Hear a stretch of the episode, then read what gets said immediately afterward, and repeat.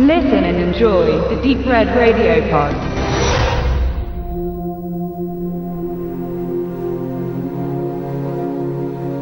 Mit Verräter wie wir steht nach A Most Wanted Man die nächste Adaption eines John Le Carre Romans in Spielfilmform auf dem Plan. Alle paar Jahre erscheinen seine Agentengeschichten auf der Leinwand. Ein spezieller Tipp wäre das Russlandhaus von 1990 mit Sean Connery und Klaus Maria Brandauer. Auch im Fernsehen kommen seine Stoffe gut zur Geltung, zum Beispiel erst kürzlich in The Night Manager. Der englische Autor schuf auch die Grundlage des Oscar-prämierten Dramas Der ewige Gärtner. Our Kind of Traitor heißt der Film im Original sowie der Roman und zeigt Ewan McGregor als Literaturdozenten Jerry Makepeace, der sich zusammen mit seiner Frau auf einer Reise befindet, um das verloren gegangene Vertrauen nach einer Affäre seinerseits in ihrer Beziehung wiederzufinden. An einem Abend, an dem Jerry allein in einem Restaurant flaniert, begegnet er dem reichen Russen Dima. Nach der Einladung zu einer wilden Partynacht kommt es zu mehreren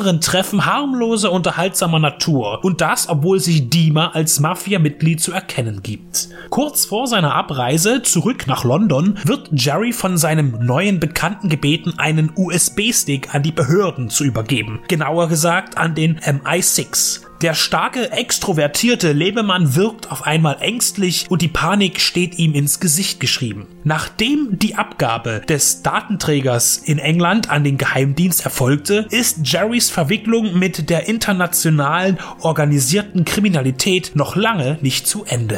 Der auf den ersten Blick eher klein wirkende Film entpuppt sich als sehr global. Die Handlungsorte wechseln wie in einem James Bond Film. Dabei geht Verräter wie wir nicht aus einer komplizierten Konstruktion hervor. Er ist überraschend geradlinig und sehr spannend angelegt kein Vergleich zur sehr guten, aber doch sehr zähen Interpretation von Dame König Ass Spion durch Thomas Alfredson von 2011. Ein Überläufer auf der Flucht, der sich Asyl durch Informationen über kriminelle Machenschaften und Korruption erkaufen will. Es gibt keine Plot-Twists und Verstrickungen, es finden sich sogar ganz klassische und oft verwendete Motive des Genres wieder. Beispielsweise die Berghütte, in der man anonym Schutz sucht und am Ende doch entdeckt wird. Den Showdown so zu verraten ist dabei kein Spoiler, denn Verräter wie wir funktioniert ganz anders. Alle Figuren haben klare Ziele und Aufgaben.